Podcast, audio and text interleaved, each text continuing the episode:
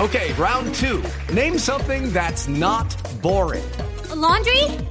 Ooh, a book club. Computer solitaire, huh? Sorry, we were looking for Chumba Casino.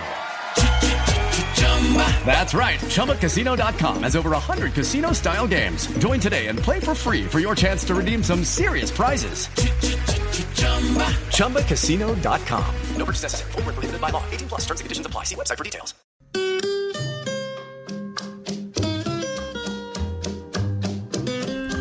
El viejito tiene material hoy. Ahora voy, mamita, ahora voy.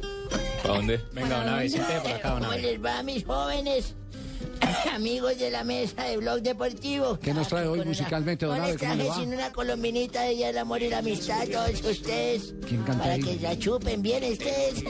Daniel Santos con las dos gardenias, ¿se acuerda de dos gardenias? Dos gardenias para... Dos gardenias para ti. Yo me acuerdo cuando a las muchachas no les soltaba el brasier y ¡tas! las dos gardenias quedaban al aire. Como la chica esta que me está Viejo- acompañando viejo en la corrompido. tarde ahora. Viejo corrompido Le llamo la usted. chica. Aquí entre nos le llamo la chica pitillo. ¿Por qué? Porque es una chica pitillo, son plásticas y huecas por dentro. Ay, don Abe, no sé, Ah, así que lo trajo en la silla y todo. bueno, pero jóvenes y todo aún. Bueno, ¿qué día Un es día, hoy? un día como hoy, 23, estamos hoy, 23 de septiembre. Eh, 23 de septiembre, don Javier. ¿Qué pasa un 23 de septiembre? Una- Un 20 de 1922. Uy, de usted sí se va muy atrás 1922, siempre, porque es que la silla me gusta reclinarla bien para No, atrás. no, no, me, re- me refiero a que se va en el tiempo, muy atrás. ¿Qué pasó Ah, Sí, en, en señor. Fue 1923? la fundación del Club Universitario de La Paz en Bolivia, en 1922. ¿Existe todavía el Universitario de La Palla? No existe, ¿no? Ya no, señor, ya no existe. No, señor. En 1928, para venirme un poco más para adelante, porque no realmente cuando se viene es para adelante. Sí. Fue el partido de universidad. Sí, uno cuando se viene de jeta eh, se va de frente. No, y me fui de Ah, jeta. ya, don Abe, perdón. Eh, No me mire cuando diga- Universitario de Lima derrotó a Alianza de Lima por un gol a cero, don Javier. En lo que se consideró el primer clásico entre ambos rivales. Pero este partido no llegó a los 90 minutos. ¿Cómo le parece a Ah, usted? ¿no? Porque no. Porque hubo un penalti a favor de Universitario, se formó la gresca, no lo dejaron cobrar. Expulsaron a cinco jugadores y el partido nunca llegó a su final.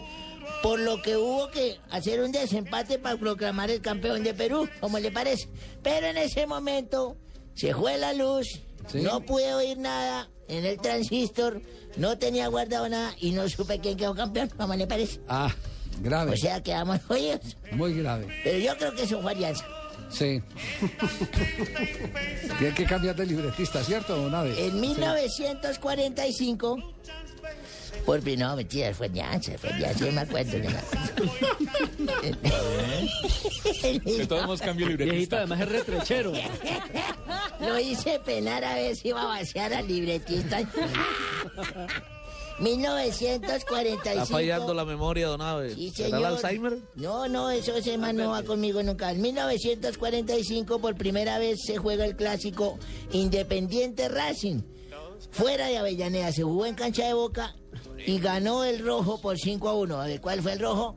Independiente. Independiente de Avellaneda, el de Clásico la banda de Avellaneda. cruzada, ¿cómo no? No, el de la No, banda Oh, no, cruzada ese de es River. Eh, Bueno, el de la... No, ¿cómo es? Ay, cierto, no, el Independiente... No, pero Independiente no tiene una banda negra, sí. No, no, sí. No, don Abe.